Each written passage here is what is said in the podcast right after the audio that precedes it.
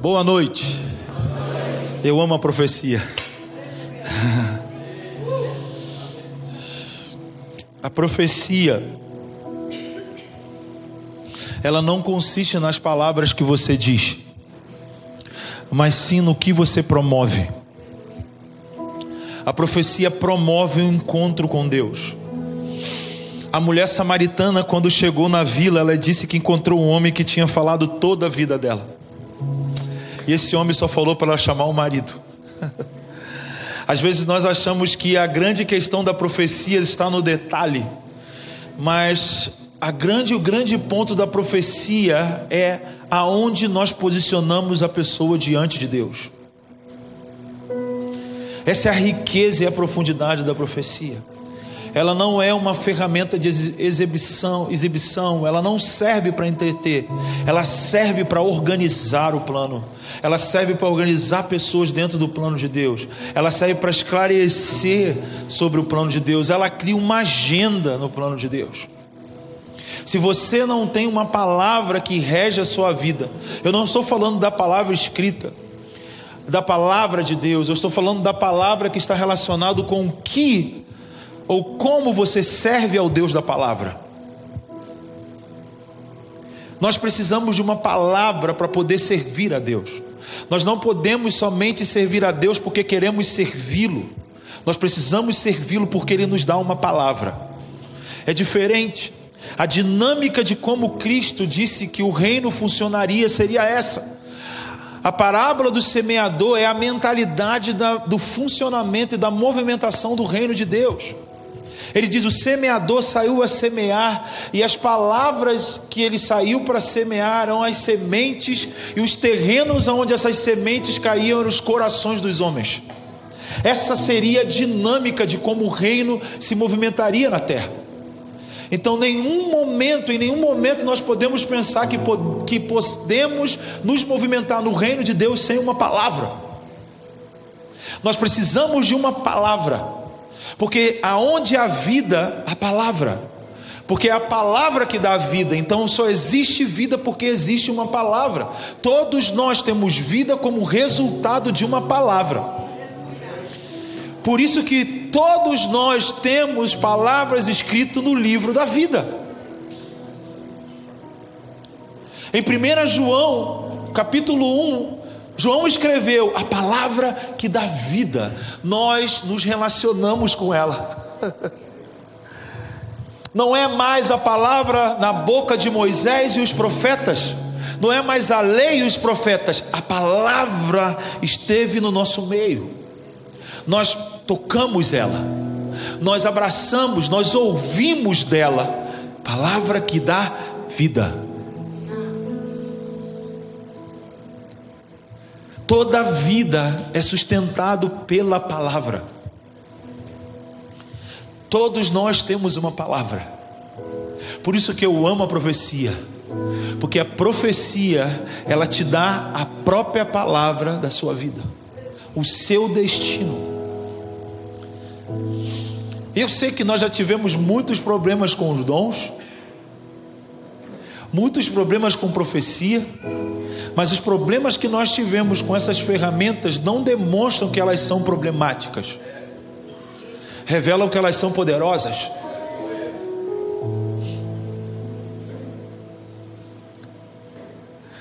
E são indispensáveis. Por isso que dá problema. Porque se não fosse indispensável e poderoso, nós não teríamos problemas com isso. Mas parece que desde quando a profecia foi conhecida, o ambiente profético da profecia sempre foi desafiador. Não houve um momento em que houveram profetas e profecia na história do plano bíblico que nós não tivemos problemas. E nem por causa disso Deus parou de usar os seus profetas.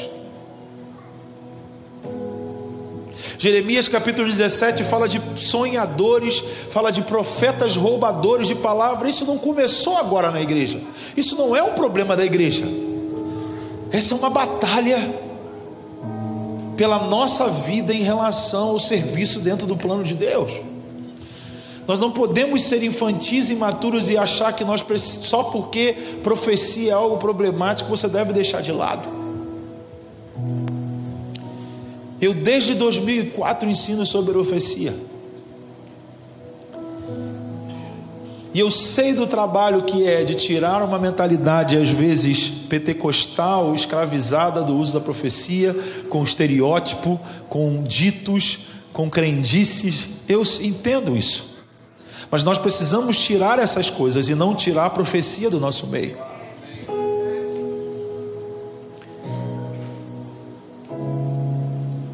Porque basta uma palavra para mudar uma história. E Deus não fará nada sem antes revelar aos seus servos, os profetas. A vinda de Cristo não eliminou versículos bíblicos. A nova aliança não é a substituição de versículos. Nós somos muito engraçados quando nós achamos que Deus que funcionou no Antigo Testamento não é o mesmo Deus que funciona no Novo Testamento. Só que a gente esquece uma coisa: que o Novo Testamento não começa na nova aliança.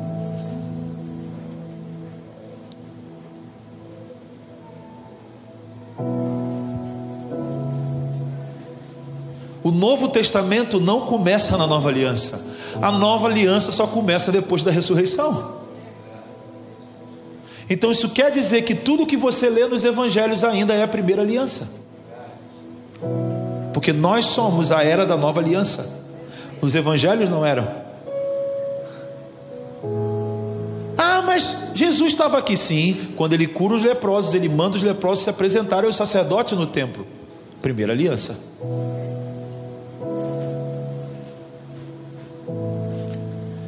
Mas eles começam, quando eu digo eles, João Batista e Jesus começam a anunciar a nova aliança. E às vezes a gente acha que a nova aliança é a eliminação de passagens bíblicas e de uma maneira como Deus funcionou. A única coisa que muda em relação à nova, a antiga para a nova, é a substituição cerimonial.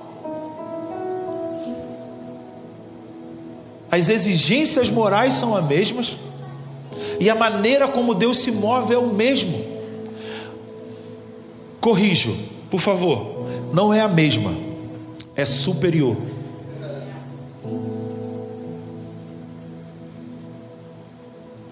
Só que nós tratamos a nova aliança como algo inferior à primeira. Mas Paulo deixou bem claro em 2 Coríntios capítulo 3 que o ministério da condenação foi revestido de muita glória, que dirá a glória do ministério do Espírito. Sabe que Paulo quer dizer que o que aconteceu com Moisés no tabernáculo, nuvem de glória fichinha diante do que está disponível para nós.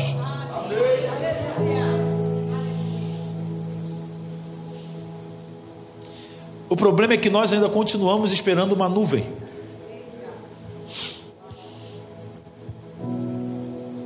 E a principal cerne da nova aliança é: o Verbo se fez carne e tabernaculou entre nós, e vimos a sua glória, a glória como unigênito do Pai. Hebreus capítulo 1, ele é a expressão exata da glória de Deus. Sabe o que é isso? Não é mais uma nuvem.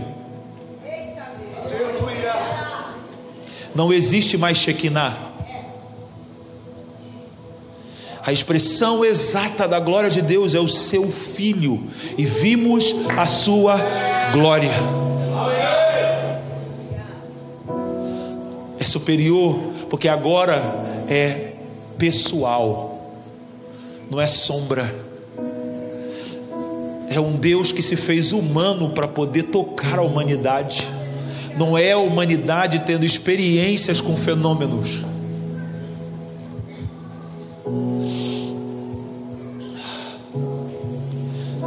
Isso é a nova aliança. É Deus se tornando homem. E não é um homem tendo contato com Deus por meio de teofanias ou epifanias, fenômenos naturais ou aparições. É Deus homem. Isso sim é a nova aliança.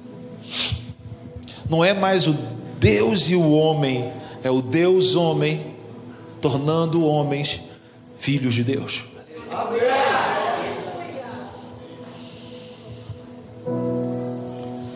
E nós pegamos versículos bíblicos e tratamos deles do Antigo Testamento, da Antiga Aliança, como não funciona mais, por causa dos problemas e dos erros funcionais. Isso é um desperdício. Voltando à profecia, quando Paulo escreve 1 Coríntios 12, 13 e 14, em nenhum momento ele instrui sobre os dons para anular o funcionamento de dons. Pelo contrário, ele disse: isso precisa existir, porém cada coisa tem que estar no seu lugar. E os problemas que se tinham naquela época com os dons não são os mesmos que a gente tem hoje. E as soluções que nós temos hoje em relação aos dons são superiores às soluções que Paulo escreveu para aquela época. As cartas paulinas são circunstanciais. Tem, contém instruções de organização da igreja circunstanciais, ou seja, está totalmente retida uma circunstância. Nem tudo é doutrinário, nem tudo é perpétuo. A confusão dos dons de línguas é porque quando todo mundo começava a querer falar em línguas, eles não tinham como passar para uma outra coisa na reunião e ninguém se entendia. Hoje, Paulo teria facilidade de organizar isso, porque nós temos o microfone. Simples. Pode falar em línguas todo mundo quando quiser. Quem tem o microfone pode parar, vamos sentar. Controla aí, irmão, irmão, segura o outro aí, não deixa ele machucar ninguém. Simples. Não precisaria escrever uma carta.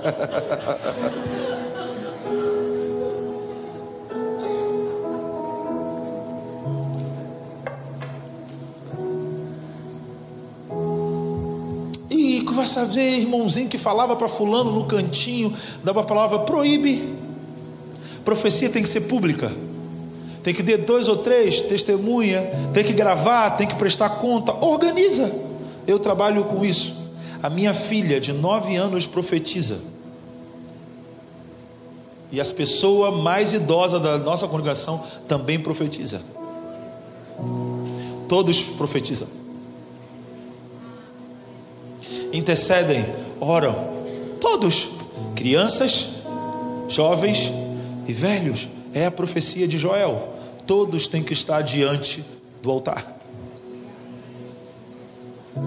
Nós vencemos como geração uma coisa, um aspecto.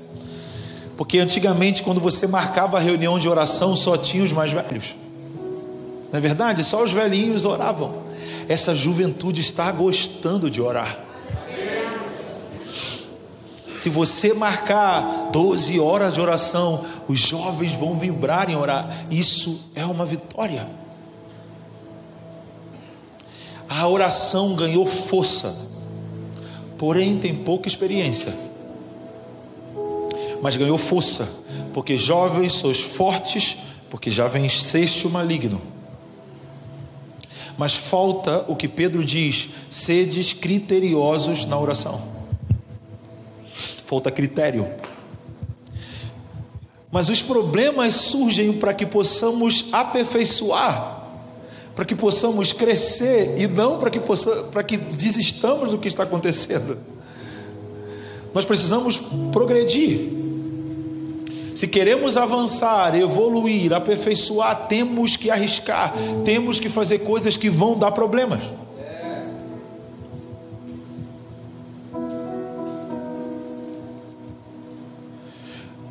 Jesus tinha certeza que depois dele alguém viria plantar o joio. E ele disse que isso não seria um problema.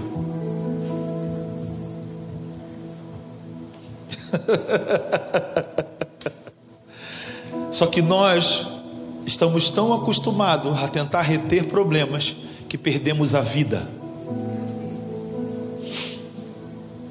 A nossa agenda está voltada a ter igrejas que não têm problema. Aonde já se viu isso no mundo?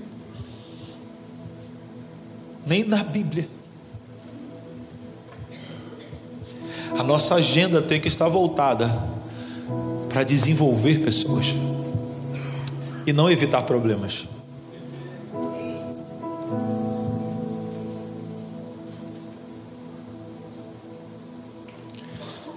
Porque eu não sei você. Eu acho que muitos de nós, quer dizer, muitos de nós teríamos dificuldade de ouvir Pedro em Atos 2.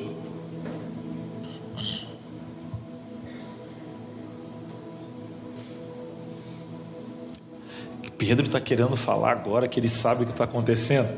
Há quatro, há um mês atrás, ele foi o que cara que todo mundo soube que não entendeu nada que estava acontecendo.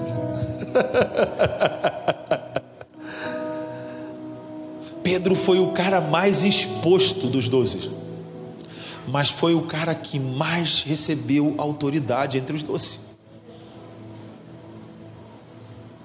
Pedro vacilou demais no momento de toda a revelação, uau, tu és o Cristo de Pedro, tu és Pedro, e agora o teu nome espiritual é esse, você vai ser o iniciador, e pai, vou dar a chave a você, e você vai modificar. E Pedro ouvia aquilo tudo e falou: oh, Nossa, é agora, nada vai parar a gente. E Jesus começou a falar: Não, mas eu vou ser perseguido e ser morto no terceiro dia. Não, não, não, não, não, Jesus, Jesus, calma, calma, calma, eu entendi agora, me ouve. Que eu entendi.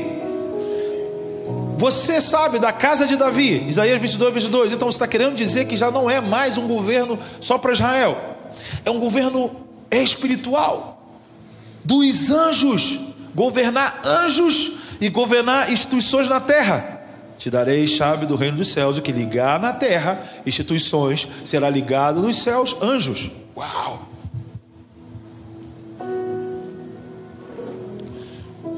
Alterar o curso das coisas da humanidade. Uau, eu entendi. Agora eu entendi tudo. Vem cá, vem cá, não vai acontecer isso com você não. Para trás de mim, Satanás, porque cogita as coisas dos homens e não as que são de Deus.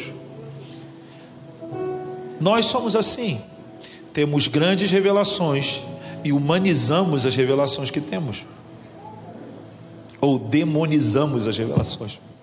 Isso acontece. Aconteceu com Pedro. Mas o que eu estou fazendo é o que Deus me mostrou, exatamente. Mas pensou de uma maneira que não se adequa ao que Deus te mostrou. Pode ser que Satanás esteja influenciando isso.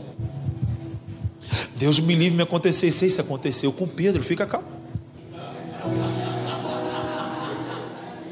Eu sei que você é perfeitinho, quase não erra. Calma, Jesus está aí. Tem gente que não erra e não precisa de Jesus. Pedro errava e aprendia a precisar mais de Jesus.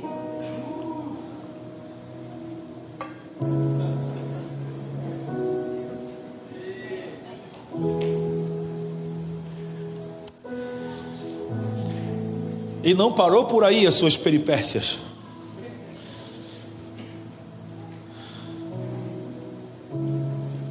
Pedro pegava a moeda e dizia: Roma pede a moeda. O que, que a gente faz? Pedro, dê a César o que é de César, o que é de Deus e o que é de Deus. O que está na moeda, Pedro? Tudo é de Deus. Entendeu, Pedro? Você não está fazendo nada a César. Você faz a César por Deus. E fica tranquilo. Ah, tá bom. Se você é você mesmo, mestre, fala que eu ando nas águas. Fala que eu vou até onde você está. Se você é meu mestre. E Pedro está falando o seguinte: se eu sou discípulo dele, a ideia é que o discípulo sempre pode fazer o que o mestre faz. Se você soltar uma palavra, eu ando. Vem, Pedro. E está Pedro andando na água. E Pedro afunda. E todo mundo dá uma palavra: ah, Pedro afundou, foi andar na água, afundou, que vacilão, Pedro. É, Pedro é vacilão, porque afundou na água. E quem ficou no barco, que nome a gente dá, hein?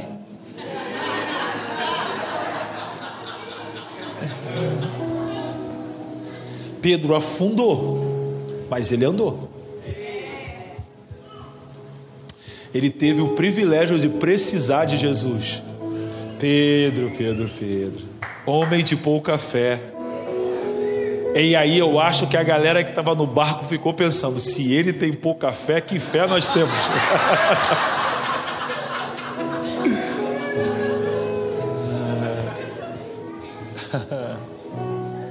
e vai Pedro de novo. Mestre, você não pode lavar os meus pés. O certinho. Pedro, se eu não lavo os teus pés, você não tem parte comigo. Então me lava todo. Calma, o desesperado. Fica tranquilo. Se eu lavar os pés, tá tudo certo. Porque os pés representam o seu coração, os seus caminhos, suas escolhas. Por isso, lâmpada para os meus pés e luz para os meus caminhos é a tua palavra. Pedro, à medida que a luz ilumina o seu interior, pés, coração, o seu caminho vai ser iluminado.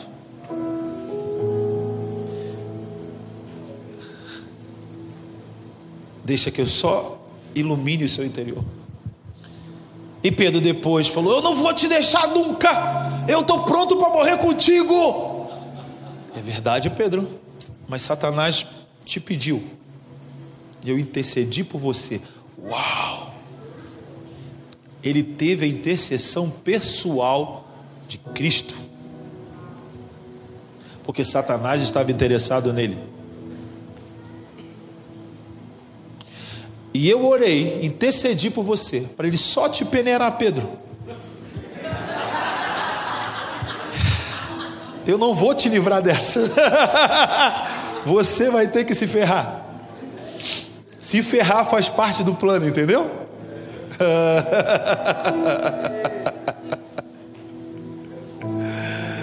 ai, ai.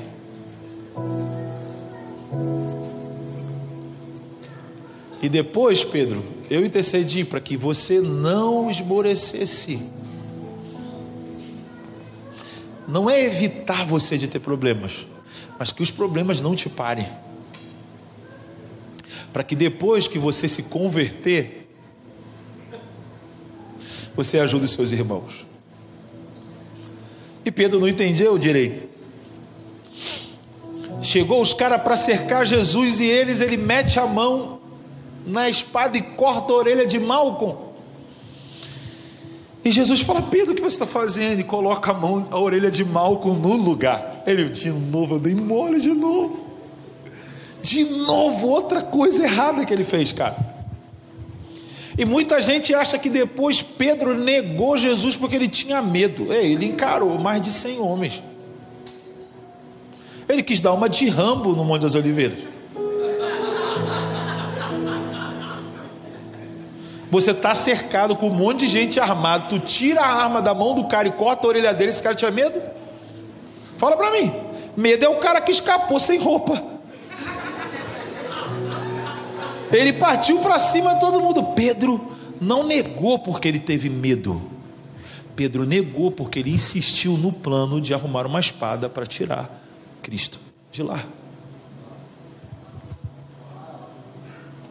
Ele queria ganhar tempo porque ele estava insistindo na mesma coisa que Cristo disse: para trás de mim, Satanás, porque cogita as coisas dos homens. Pedro não abandonou a ideia humanista, messiânica, zelotiana que ele tinha. Porque para um zelote, bastava uma revolução para tomar o poder. Ele era petista,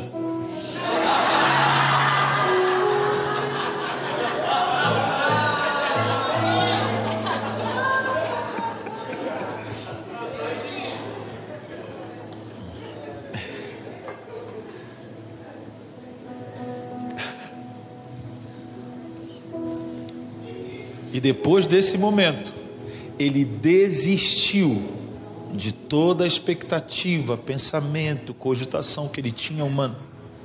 Ali ele foi liberto. E sabe o que eu acho mais legal?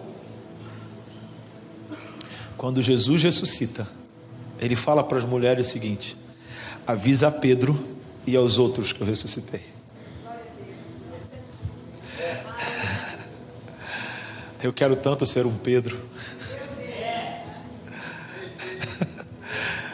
Deus sempre contraria a nossa ideia de como é servir com Ele. O cara que mais deu problema foi o cara que ele queria ver primeiro, quando ele ressuscitou. Porque Deus não tem problema com problema.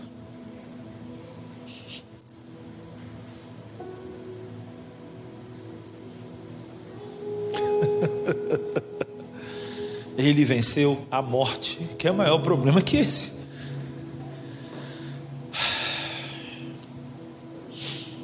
Eu não sei o que é mais poderoso: ele vencer a morte, ou ele ser concebido no ventre de uma mulher, sem espermatozoide humano.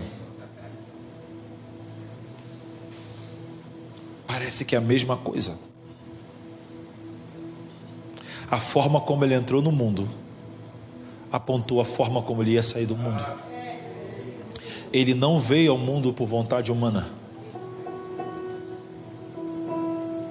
Ou seja, a consequência que o pecado que está na humanidade por causa da vontade humana não influenciou nem na concepção dele.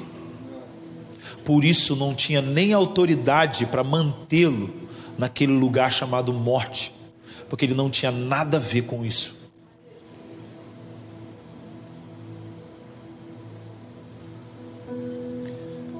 E é essa nova natureza que Deus quer nos dar.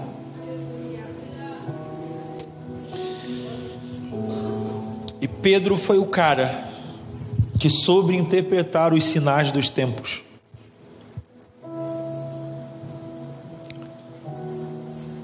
Porque os céus, nos céus tinha aspectos. Havia um som, havia barulho, eu nunca estive em Jerusalém, mas quem esteve em Jerusalém, uma pessoa esteve em Jerusalém e me perguntou: Fábio, como é que pode ter aglomerado pessoas para ouvir o que Pedro tinha a dizer? Como é que pode ter se convertido 3 mil pessoas? Porque as ruas em Jerusalém elas são estreitas e sinuosas. Ou seja, não tem como aglomerar 5, 3 mil pessoas no lugar. Como é que Deus fez para essas pessoas ouvirem o que Pedro estava dizendo? Eu falei, uma boa pergunta. O que a gente tem certeza é que eles ouviram.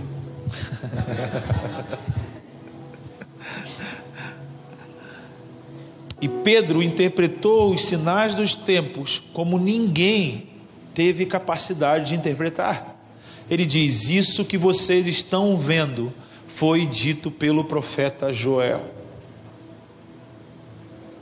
Só que mais interessante de tudo é que na profecia de Joel não contém nenhum aspecto do que estava acontecendo fisicamente naquele aposento alto.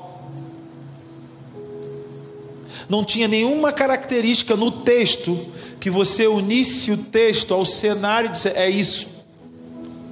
Pedro teve uma convicção clara que aquilo que estava acontecendo era o iniciamento, a iniciação da profecia de Joel.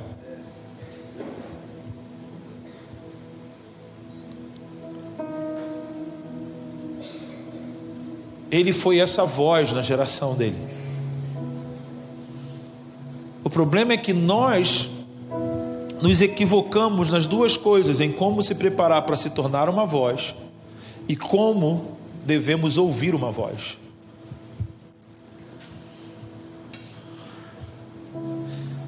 Satanás já conseguiu nos contaminar com a ideia de que nós precisamos de homens perfeitos para poder ouvir esses homens. Só que o único homem perfeito que todo mundo vai dar ouvidos se chama Anticristo.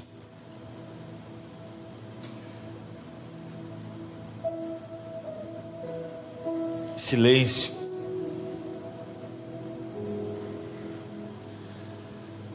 O único homem que vai convencer o mundo todo que as suas ideias são verdadeiras, justas, boas, se chama o Anticristo.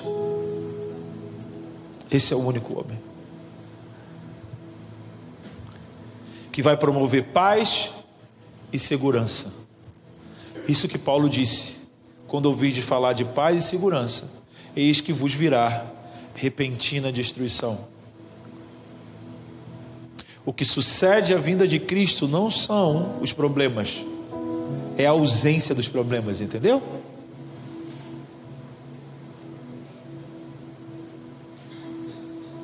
Quando os problemas não estiverem na terra, é porque alguma coisa está errado na terra.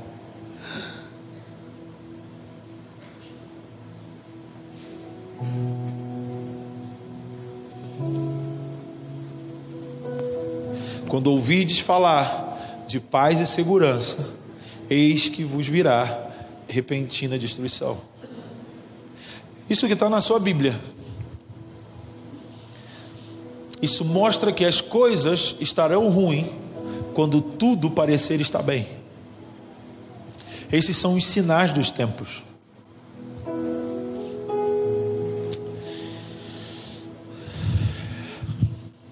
Agora parece que a gente ficou em silêncio.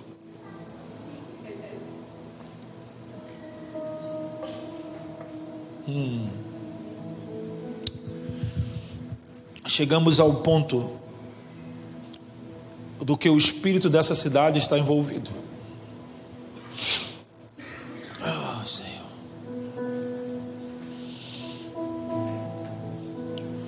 Vamos orar. Senhor, eu oro nesse lugar para que os céus dessa cidade ouçam. Porque a ira de Deus se manifesta nos céus contra toda impiedade, por toda a justiça que distorce a verdade. Nós pedimos, Senhor, que os teus anjos trabalhem. Nós pedimos, Senhor, que os teus anjos trabalhem. Senhor, nós pedimos que os teus anjos trabalhem. Porque a única maneira de movermos os céus de um lugar é movermos corações dos homens. Então, Senhor, trabalhe nos corações nessa noite, para que possamos ver mudanças nos céus dessa cidade, em nome do Teu Filho. Amém. Amém.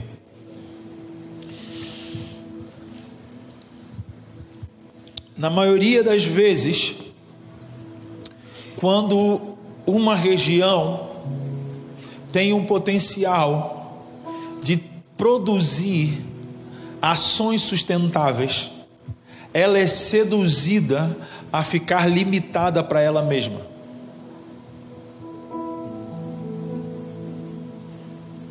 Ela é seduzida para estar limitada para ela mesma, a pensar para ela mesma, a funcionar para ela mesma. E tentar conservar tudo o que ela tem não quer colocar as coisas em risco, não quer avançar, não quer inovar, não quer pensar algo que não seja adequado a tudo que se faz. Isso se caracteriza numa fortaleza. Quando uma cidade vive de uma maneira estável economicamente, ela tende a descansar descansar sobre essa estabilidade. E essa estabilidade acaba formando um meio pelo qual a pessoa ou as pessoas que vivem nela se relacionem com seus deuses. Seja a igreja com o seu Deus verdadeiro, seja as outras religiões com seus deuses, seja as instituições com seus deuses. Se relacionam através do que a cidade tem. E é por isso que nessa noite nós estamos trazendo essa palavra de que você precisa arriscar. Você não pode ter medo de errar. Porque o erro te faz descobrir para o que você foi chamado fazer.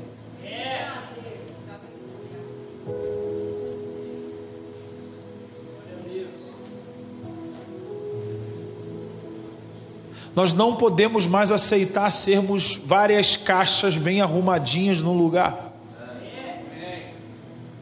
Nós precisamos trazer um pouco de bagunça.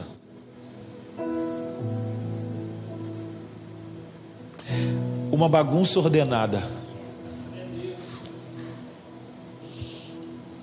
Para promover mais vida. Quando numa região há muitas pessoas que têm vontade de tirar a sua própria vida, isso mostra o quanto essas pessoas estão sufocadas dentro dessa região. Uma região onde acontece suicídios. Esse suicídio não acontece porque as pessoas se sentem na liberdade de tirar a sua vida.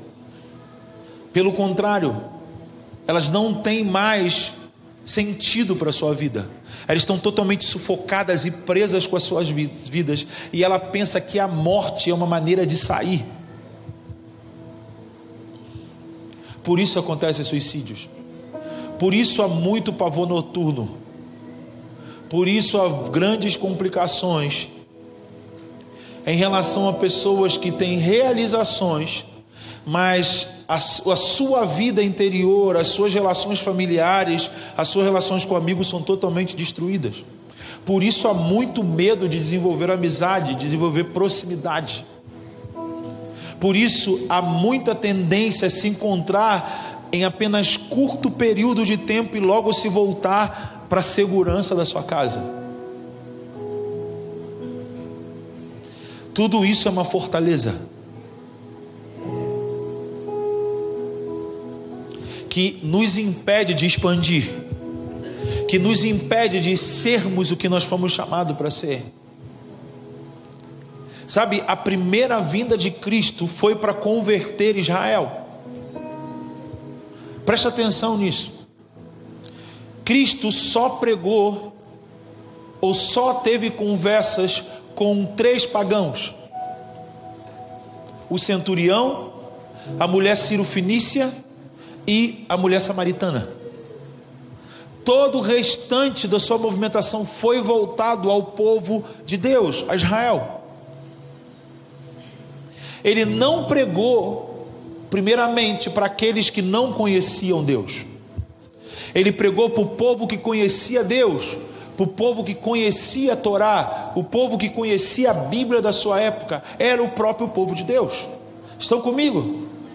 Em Mateus capítulo 10, versículo 3, Cristo fala o seguinte: Não vá aos pagãos e nem aos samaritanos, vá primeiro às ovelhas perdidas da casa de Israel. Cure, de, cure, expulse, curar demônio não dá, né? Expulse demônios e cure os enfermos. Está comigo? A quem ele mandou fazer isso?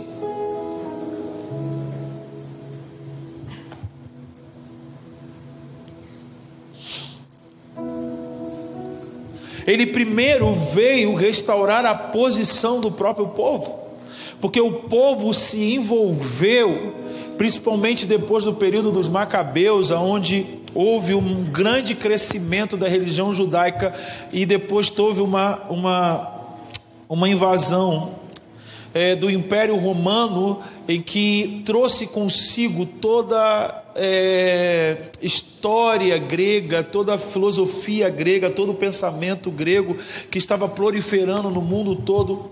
Houve uma mistura de pensamentos, uma mistura na maneira de pensar.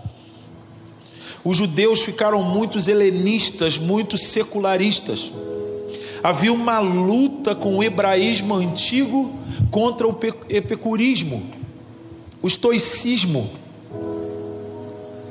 Esses dois, essas duas vertentes de pensamentos foi que deu origem ao iluminismo que deu origem ao secularismo, que deu origem ao relativismo, todos os problemas de ismos que nós temos hoje. Exatamente era o cenário de Israel. Israel estava totalmente demonizada na estrutura de pensamento do próprio povo de Deus. Por isso o povo tinha dificuldade de entender como o Messias viria. Haviam partidos que cada um entendia de um jeito, os zelotes achavam que era por meio de revolução. Você bota greve, greve, greve, revolução, você derruba quem está no poder. Essa era a ideia zelotiana. Como eu disse de Pedro, era a ideia de Judas. Judas não traiu porque ele queria o mal. Ele traiu porque ele achou que ele poderia forçar uma rebelião.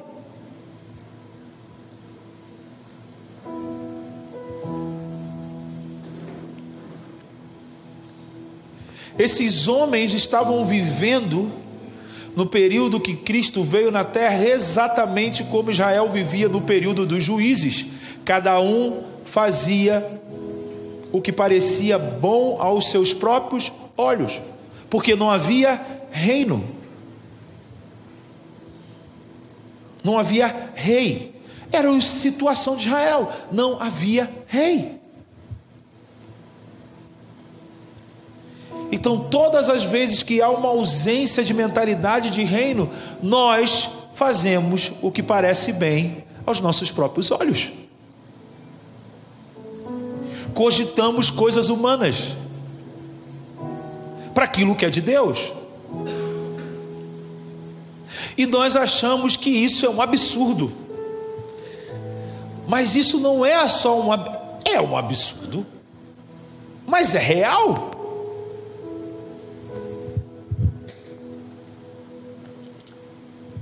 Vou te mostrar uma coisa na Bíblia para te ajudar, para me ajudar a explicar para você o que eu estou querendo dizer.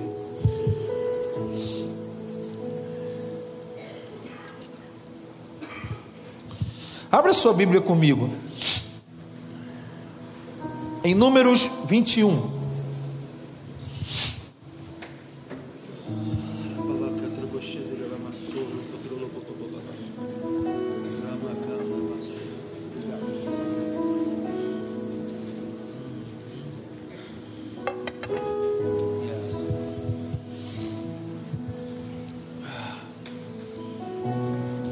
Acharam números 21? Versículo 8. Estamos aí? Então o Senhor disse a Moisés: Faz uma serpente de bronze e a põe-na sobre uma haste. E acontecerá que todo aquele que for mordido e olhar para ela preservará a sua vida. E Moisés fez a serpente de bronze e colocou sobre uma haste e acontecia que quando uma serpente mordia alguém, a pessoa olhava para a serpente de bronze e a sua vida era preservada. O contexto aqui é que está acontecendo uma praga. Várias serpentes venenosas invadem o acampamento de Israel porque o povo murmurava contra a terra que Deus havia dado, prometido ao povo de Israel. Ok? E você vê que Deus fala: Moisés, faz uma serpente de bronze e coloca numa haste. Todos aqueles que for picado por uma serpente venenosa, olhando para a serpente de bronze, vai ser o que? Curado, vai ser preservado. Agora vamos comigo. A segunda reis. Segundo livro dos reis, capítulo 17. Não, 18. 18 não, peraí. Desculpa que eu não anotei antes. 18. Zacais, Ezequias, cadê? Ezequias, onde você começa a reinar, Ezequias, 18, eh, aqui, é, segunda livro de, dos reis, 18.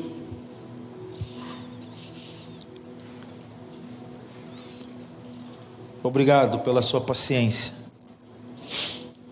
Acharam aí?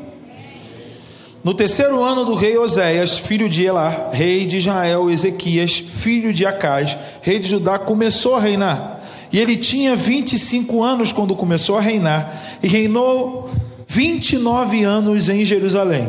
Sua mãe se chamava Abi, filha de Zacarias.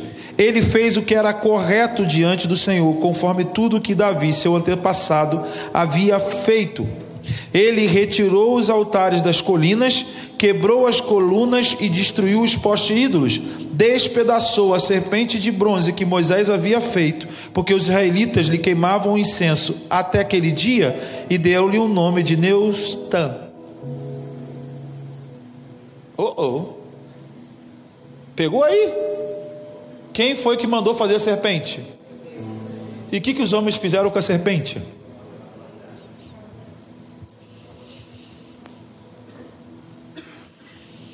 E chegou um, um homem, um jovem de 25 anos. Imagina.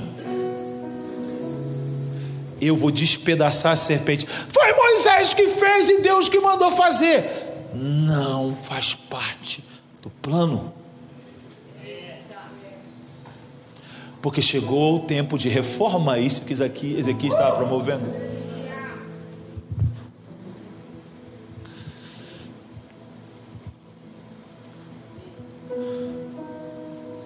Quer ver uma coisa mais grave ainda? Vamos para João capítulo 3.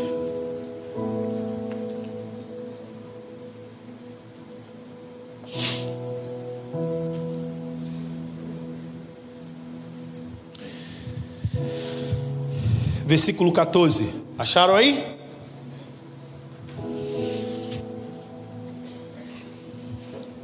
Assim como Moisés levantou a serpente do deserto, também é necessário que o filho do homem seja levantado, para que todo aquele que nele crê tenha a vida eterna. Uh, uh, amém, aleluia. Mas será que nós não temos feito o mesmo com o nome de Jesus?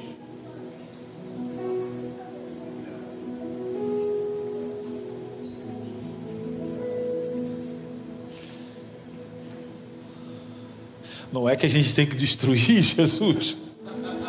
Por favor, se você achou que eu estou falando isso, desculpa até agora, você não me conheceu. Mas o que eu estou querendo dizer é a mentalidade de como utilizamos o que Deus nos deu.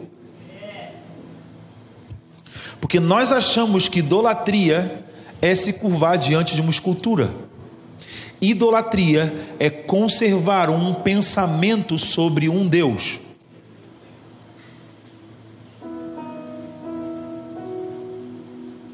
É quando nós conformamos Deus a como pensamos. Por isso, o primeiro mandamento: Eu sou o Senhor teu Deus, não há outro além de mim. Não faças imagens de esculturas entre mim e vocês. O pensamento que vocês têm sobre mim não pode ser modelado por vocês. É isso que ele quis dizer.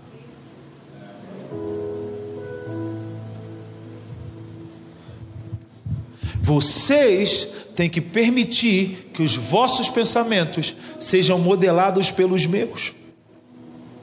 Porque eu sei o pensamento que tem a vosso respeito. Foi isso que Paulo quis dizer em Romanos capítulo 12. Rogo-vos, pois, irmãos, que apresente os vossos corpos como sacrifício vivo, porque esse é o verdadeiro culto. Como é apresentar um corpo como sacrifício vivo? Não vos conformeis com esse século. Não pense com esse padrão. Não pense que Deus é como esse, é esse padrão. Não conforme Deus ao padrão desse século.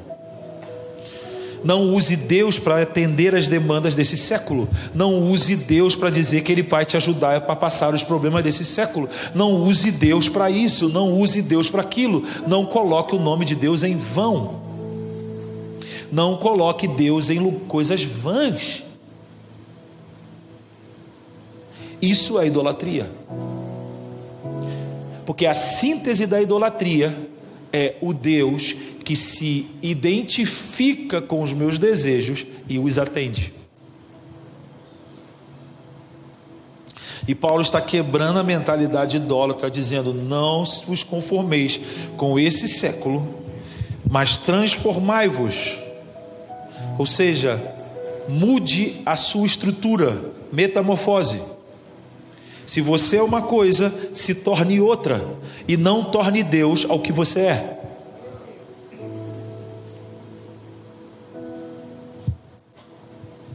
Não torne Deus o seu dinheiro.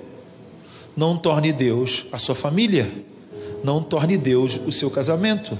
Não torne Deus a sua provisão. Não torne Deus a isso. mas mude a sua estrutura. Como? Pela renovação do vosso entendimento. O que é renovar o meu entendimento? É romper com o pensamento condicionado. Que é a forma desse século. O século tem uma forma, não, a vida é assim, assim, assim, assim. E você diz: não, não, não, não, não, não. A vida não é assim. Quando Yeshua, Jesus, foi corrigir o pensamento de Pedro, ele mostrou: Pedro, no mundo se pensa o seguinte: quem preserva a sua vida, vive.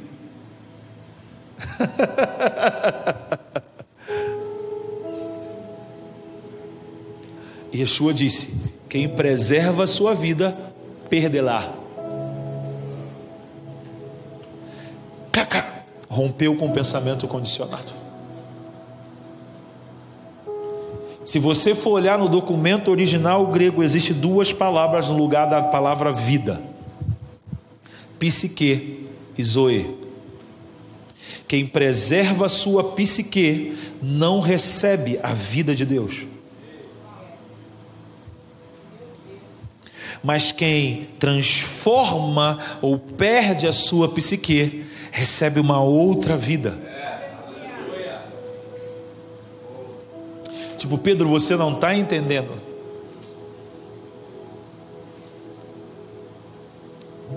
Se alguém quiser vir após mim, negue-se a vida psique.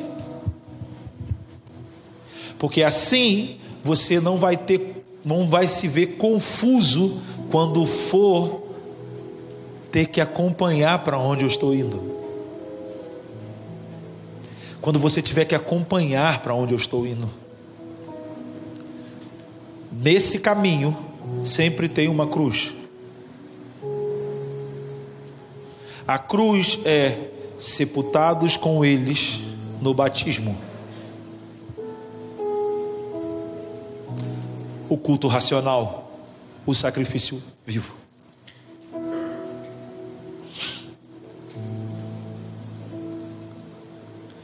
nós não vamos experimentar avivamento nenhum.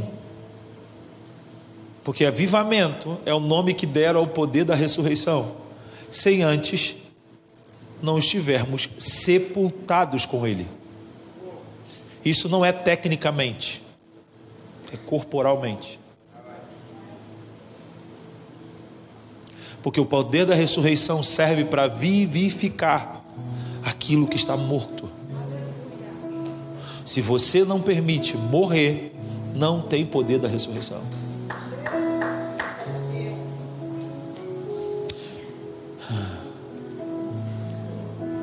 Jesus foi o único que não morreu.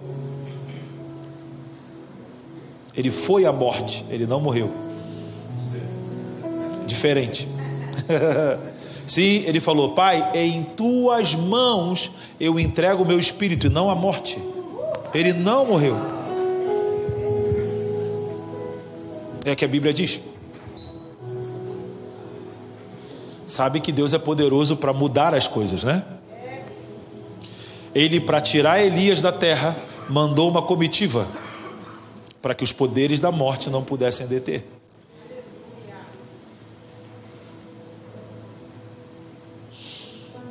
Da mesma coisa ele fez com Enoque porque Enoque viu o dilúvio. Saca quando Ezequiel foi levado entre o céu e a terra e ele viu o passado e o futuro, presente e futuro? Lembra? O mesmo aconteceu com Enoque. E depois Deus tirou ele. O mesmo aconteceu com Elias e depois Deus recolheu ele. Por isso são os e Moisés quando estava na montanha, Satanás queria o corpo de Moisés, Miguel foi e tomou o corpo de Moisés e levou. Por isso são os três possíveis profetas que aparecerão em Apocalipse 11. Possíveis. Não que serão. Eu acredito que Enoque pode vir para as nações. Moisés e Elias para Israel. Eu acredito, posso estar totalmente errado. Ah, você acredita que esses homens vão descer do céu? Sim, Cristo também.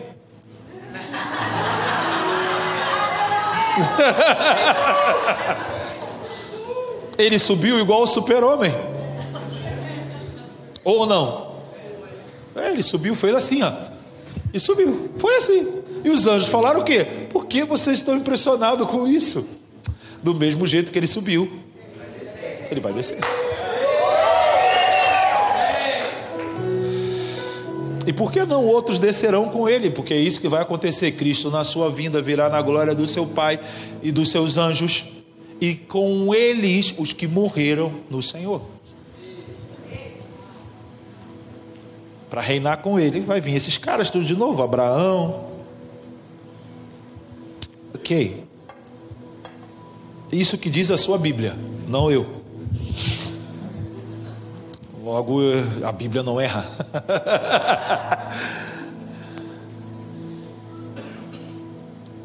então, Cristo foi à morte e a morte não pôde reter ele ali. Por quê? Porque a morte é o resultado do pecado. Como nele não havia pecado, a morte não pôde detê-lo. Pedro diz isso, né? É, os grilhões da morte, mas no original está a morte rompeu em dores de parto. Ou seja, é inevitável quando a vida, chega a hora da vida sair do ventre, né? Ele estava no ventre da morte. E quando ele sai da morte, ele dá de cara com todo Satanás e todos os principados e potestades. Aí ele começa a triunfar sobre eles. Toma a chave da morte, a chave do inferno na mão de Satanás, amarra todos eles, como diz Paulo, nas cordas do seu cavalo e começa a desfilar sobre todo o cosmos.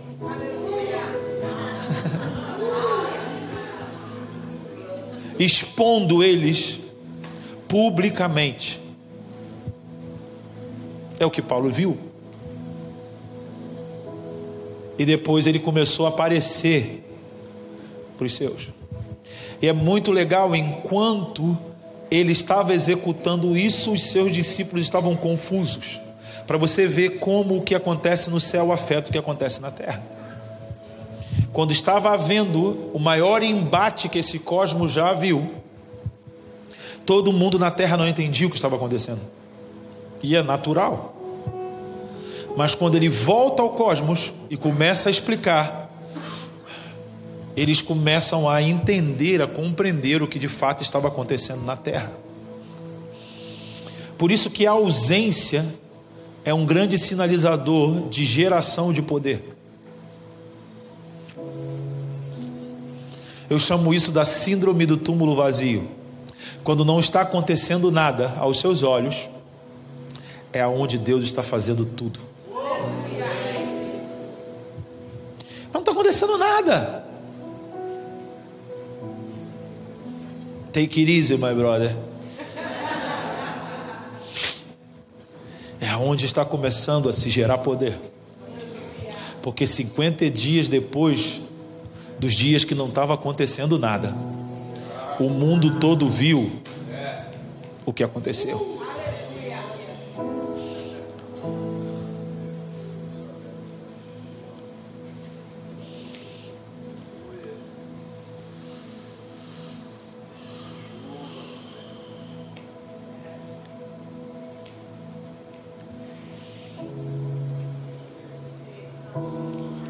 Não há nada que possa limitar o seu povo. Não há nada que possa limitar você. Não há nada que possa limitar a igreja nessa cidade. Nós precisamos experimentar a boa, perfeita e agradável vontade do Senhor. A vontade de Deus para a nossa vida é que sejamos seu povo. É simples.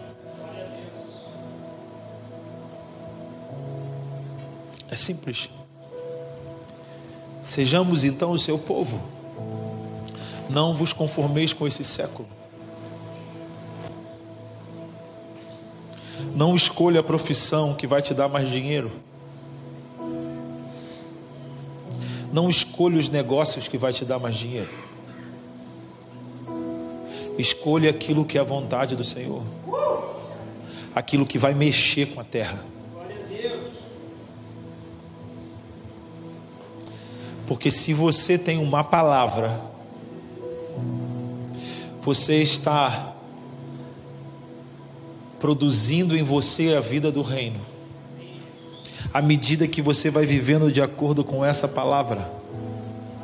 E o resultado disso é que ele diz que nós nos tornamos semente semeadas no mundo.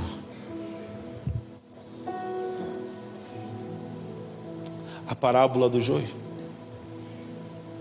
A parábola do joio é o resultado do que a palavra do reino faz em nós e como nós afetamos o mundo.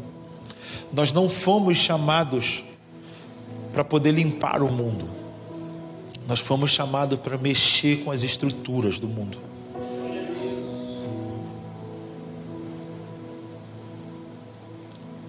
Da mesma forma como Cristo mexeu com as estruturas. A igreja inicial mexeu com as estruturas do Império Romano. Eles pareciam fracos, que não estavam promovendo grandes mudanças. E eles nem pregavam sobre isso. E eles nem focavam mais nisso. Mas eles converteram todo o Império Romano. Loucura. Paulo começa falando nas sinagogas e termina falando nos palácios. Agripa, Félix tiveram que falar com ele.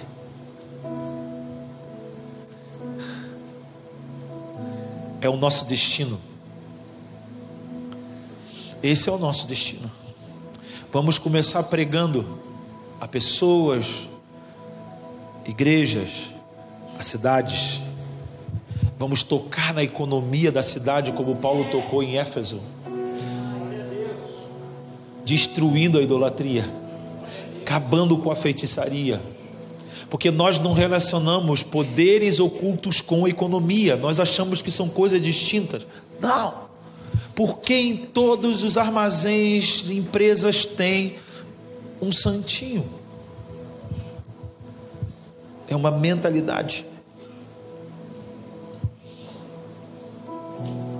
Nós precisamos ser sal na terra, luz do mundo, ser fermento. Nós precisamos entrar na terra, entendeu? Nós precisamos entrar na terra. Em João capítulo 12, os gregos pedem para falar com Jesus, eles falam com Filipe. Diz Felipe, nós queremos falar com Jesus. E Felipe vai e fala: Jesus, os gregos querem falar com você. E Jesus vira para eles e diz o seguinte: Chegou a hora do filho do homem ser glorificado. Porque a semente precisa cair no terreno e morrer, para que cresçam as árvores e dê seus frutos. E eles olham para ele: O que está querendo dizer com isso? E aí Yeshua começa a orar: Pai glorifica teu filho. Então veio uma voz do céu e disse: Já o glorifiquei, eu glorificarei ainda mais. E aí João continua dizendo: Uns diziam que foi um trovão, outros diziam que foi a voz de um anjo. Mas Jesus virou para ele e disse: Essa é a voz do meu Pai, por causa de vocês Aí vem o príncipe desse mundo, e nada dele vem em mim, porque ele já foi julgado. Agora, preste atenção no que representa esse sinal. Quando um pagão clama para falar com ele, ele diz: Eu preciso cumprir o que disseram os profetas, eu preciso morrer, eu preciso entrar na terra para que eles possam então ouvir o Evangelho. E nesse momento que eu estou cumprindo a palavra que está sobre mim, que disseram os profetas, o meu pai está julgando o príncipe desse mundo. Uau! cumprir a palavra traz julgamento sobre o império das trevas.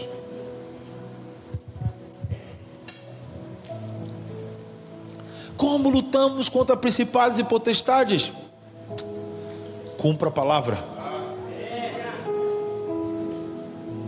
Cumpra a palavra. Tenha sensibilidade espiritual, porque os batistas nessa hora falaram que foi um trovão. Os pentecostais já acreditaram que foi um anjo. Mas a realidade é que a voz está sendo ecoada. Há uma voz ecoando. Há uma voz ecoando. Essa é a verdade. É isso que está acontecendo.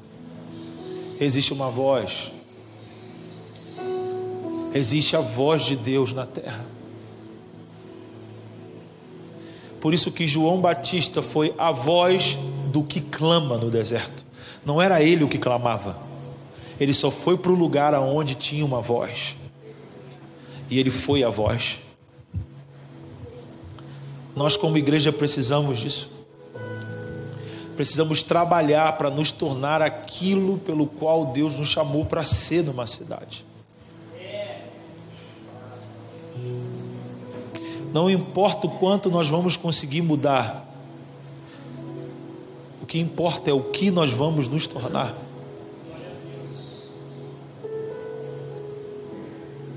Para mexer com as estruturas da terra e promover o que precisa ser promovido. Foi isso que Cristo fez, eu repito. Tem muita coisa que ele falou para mudar a expectativa de que as pessoas, de como as pessoas esperavam a manifestação de Deus. Em Mateus 24, ele diz: O dia e a hora ninguém sabe, a não ser o Pai. Em Atos capítulo 8, ele diz: Não compete a vocês saberem o que o Pai reservou para sua própria autoridade.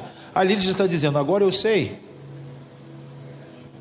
Vocês que ainda não sabem as coisas mudam. Antes, nem eu sei. Agora, eu sei. Vocês ainda não estão na hora de saber. Primeiro ele disse: não vá, às, não vá aos pagãos nem os samaritanos, somente as ovelhas perdidas da casa de Israel. Atos 1,8 agora é de Jerusalém, Judéia, Samaria, até os confins da terra. As coisas mudam. Nós precisamos permitir ser re, é, reconciliados, ou não, talvez não seja essa palavra, ser sincronizados com a dinâmica de como Deus está se movendo agora. Antes era só isso, agora não é mais só isso. As coisas mudam, as estratégias mudam, a maneira de fazer muda, a maneira de termos resultado muda.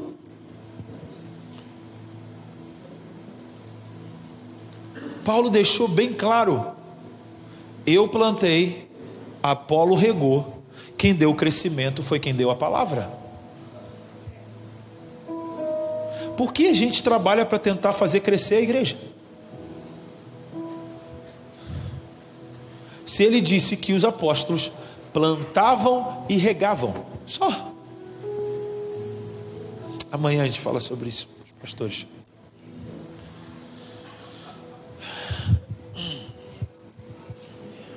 É, Senhor. As coisas mudam. Já estou te... vou terminar. Eu aprendi com um amigo meu quando um pregador fala o último versículo para terminar nunca termina nele, mas eu vou me esforçar nesse momento para cumprir. Eu quero ler uma última passagem com você para enfatizar isso que as coisas mudam. Em Lucas 22, versículo 35.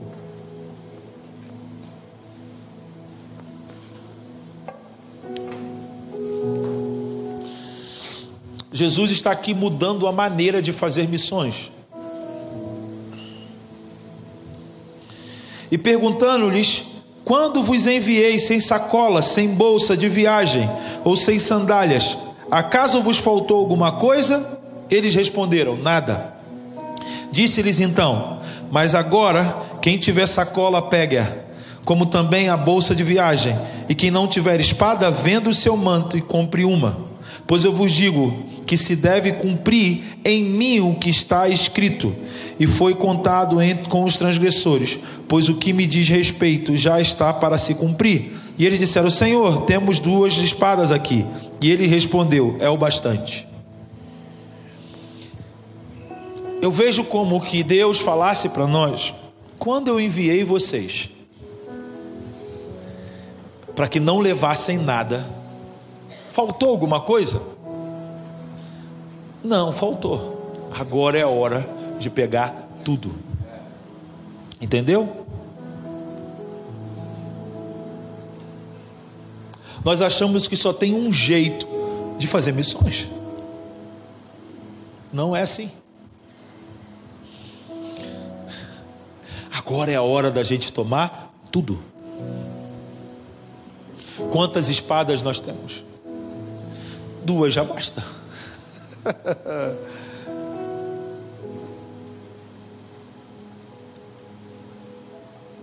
Na verdade, o que ele está falando aqui, vocês não estão entendendo o que eu estou querendo dizer.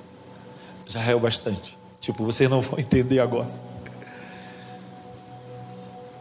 Ele está falando sobre preparo. Vocês estão preparados para esse novo tempo? Isso que é importante. Ele está mudando o jeito de a gente funcionar como missões. Ou sermos missionais. Porque o ID é a igreja.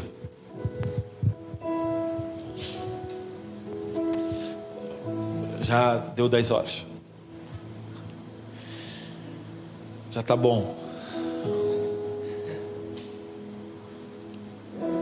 Então não tenha medo de arriscar, de expandir de ser você.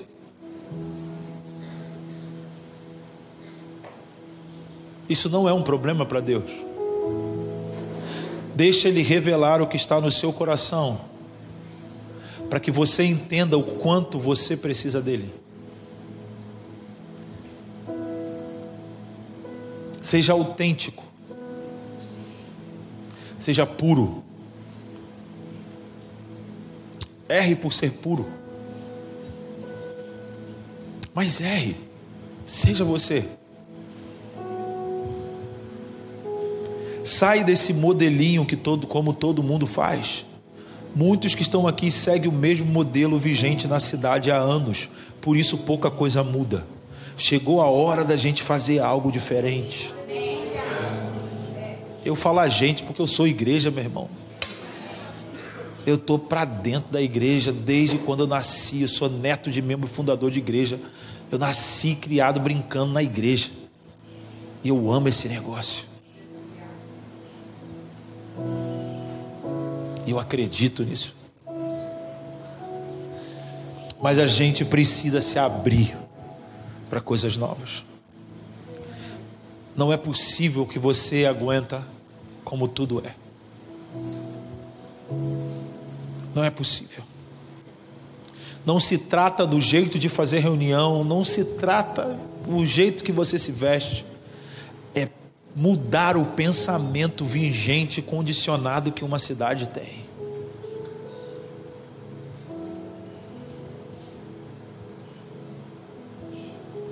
Por causa daquilo que ele quer fazer na cidade. Está na hora de tomar as coisas, não está mais na hora de deixar as coisas. Escolha tem as escolhas relacionado com o que Deus quer fazer na sua vida e não tome decisões com medo de perder a vida. Perca a vida e deixa ele te dar uma nova. Chega de escolher por estabilidade. Chega de escolher por tranquilidade. Chega de cantar a música do Timaya. Eu só quero sossego. Está na hora de a gente trazer uma agitação para a nossa vida. Está na hora dos teus olhos ter fogo.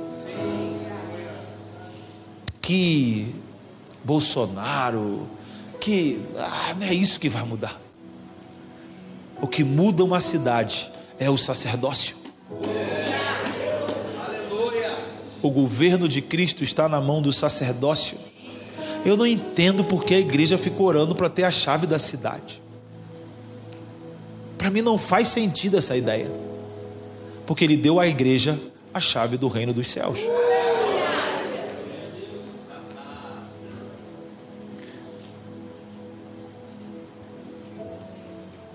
A nossa chave é superior à chave da cidade. Ele disse que a nossa chave, quando a gente vira na terra, vira nos céus. Muda instituições e muda as estruturas do céu. Ata poderes demoníacos e desata os anjos de Deus. É, quer a chave da cidade? É, não mas sempre pediram a chave da cidade para orar. Não, a gente não ora mais com a chave da cidade. Por quê? Porque está na hora de jogar fora a serpente.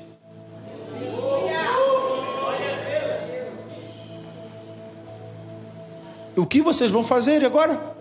Nós vamos abrir a porta, como fez Ezequias, jogar fora todas as imundícias que eram os ídolos, reacender as lâmpadas, que é a revelação e iluminação e queimar incenso, que é a oração.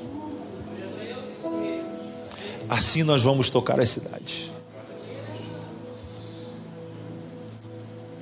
Porque chegou a hora da reforma. Mas a nosso interior, a nossa mente precisa estar sincronizado com isso que Deus está fazendo.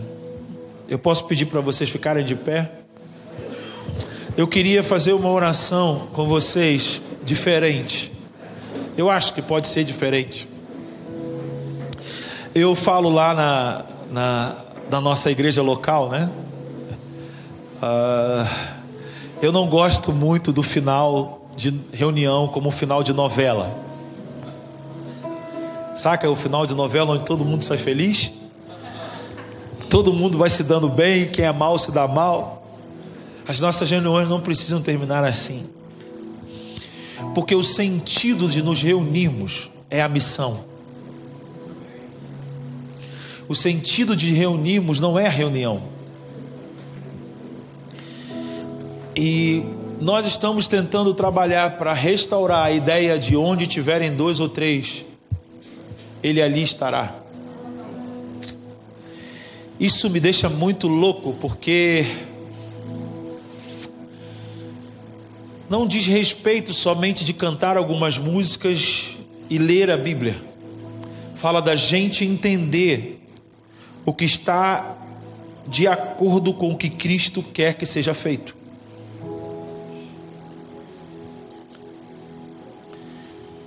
E isso é um tratado judicial, porque não se podia condenar uma, uma, uma pessoa se não houvesse duas ou três testemunhas.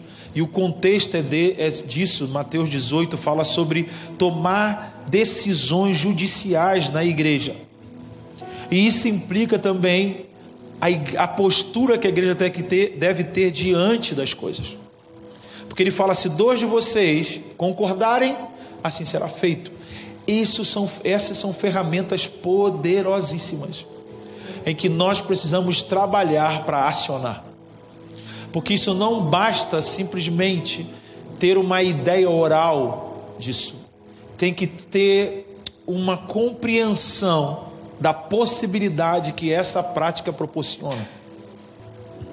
Por isso, o nosso trabalho é desenvolver os santos, aperfeiçoar, para que alcancemos uma estatura, para que chegamos num tempo em que possamos ter uma assembleia que está totalmente respaldada pela autoridade de Cristo. E quando nós nos reunimos, nós tratamos sobre coisas, sobre assuntos judiciais, morais para o nosso interior e espiritual em relação ao âmbito onde nós vivemos. e assim possamos trazer influência sobre uma cidade. Então eu quero que vocês nessa noite façam uma oração de acordo. Se vocês é, concordam com tudo que foi descrito sobre a cidade onde vocês vivem, sem eu ser um morador dessa cidade, vocês precisam entrar de, em acordo e dizer: Nós queremos romper com isso. Nós queremos romper com esse espírito coletivo, com essa entidade que trabalha promovendo essa limitação na vida que vivemos nessa cidade. Nós queremos romper, nós queremos arriscar, nós queremos ir. Nós entendemos que chegou a hora de aceitar a mudança. Em que Deus não trabalha sempre do mesmo jeito. Ele uma hora fala, não leve bolsa, e outra hora ele fala, leve bolsa. Que não há limites para a obra do que ele nos mandou fazer. Que nós precisamos jogar fora os nossos ídolos. O que são isso? Maneiras, estruturas de pensamentos que nós criamos, tentando dar forma ao, ao Deus que nós confessamos. Se nós trabalharmos seriamente nessas coisas, eu tenho certeza que algo acontece. Algo acontece. Porque deixamos de simplesmente só sentir a presença de Deus e passamos a ser plantados nela. A nossa vida começa a ser nutrida por essa substância que é a presença. E foi isso que Jesus falou para os discípulos em João capítulo 6: Quem comer da minha carne e beber do meu sangue, tem parte comigo. Vocês precisam absorver o que eu ensino. Não está comigo porque eu multipliquei os pães, não está comigo porque eu curei alguns enfermos e expulsei demônios. Vocês precisam absorver a minha vida. Vocês precisam crer que eu fui enviado do Pai muitos discípulos não ficaram de acordo e foram embora. Essa é uma agenda que a igreja precisa assumir. Muita gente vai embora, porque não crê, não absorve o momento. E ele vira para os principais, para os doze, e diz: E vocês? O que vocês vão fazer? Ele é esse discurso é duro, mas o que, que vocês vão fazer? E aí vem Pedro de novo. Para onde nós iremos? Se só você tem palavras que sustentam a nossa vida a partir de agora até a eternidade. Entendeu? Isso é ter a substância da presença nutrindo a sua vida e não só sentir a presença. Quem perder a sua vida, acha lá. Então eu quero que você ore numa postura de entrar em acordo com a palavra.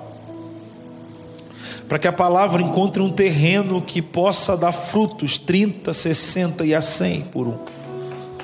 Para que a palavra não caia à beira do caminho, ou seja, que ela não, não tenha aqui corações desinteressados que não tem aqui como terreno pedregosos pessoas ressentidas, feridas, amarguradas, rancorosas, que impedem que a palavra crie raiz nela. E por causa desses sentimentos a palavra se perde. Que não haja aqui pessoas como aquela que caiu no meio do, dos espinhos, que são pessoas com a mente dividida, ainda estão em dúvida. Por isso não frutificam porque a dúvida os impede de se lançar e frutificar, porque ainda estão preocupados com as riquezas e as seduções desse mundo, ou seja, o luxo, a luxúria. Tem semente, tem planta, mas não frutifica porque está cheio de espinho que limita. Nós precisamos ter os terrenos aqui que produza cada um segundo a sua proporção territorial. 30, 60 e a 100 por um. Então chegou a hora de você renunciar às suas dores, arrancar essas pedras, Chegou a hora de você decidir não ser mais um espectador à beira do caminho. Chegou a hora de você arrancar os espinhos e dizer: Senhor, eu não vou mais decidir segundo as minhas preocupações. Eu não vou mais seduzir, ser seduzido pelo luxo, pelo prazer, tanto sexual quanto econômico, quanto posição nas, na minha vida. Eu não vou mais ceder a isso. Eu quero frutificar. Eu quero frutificar.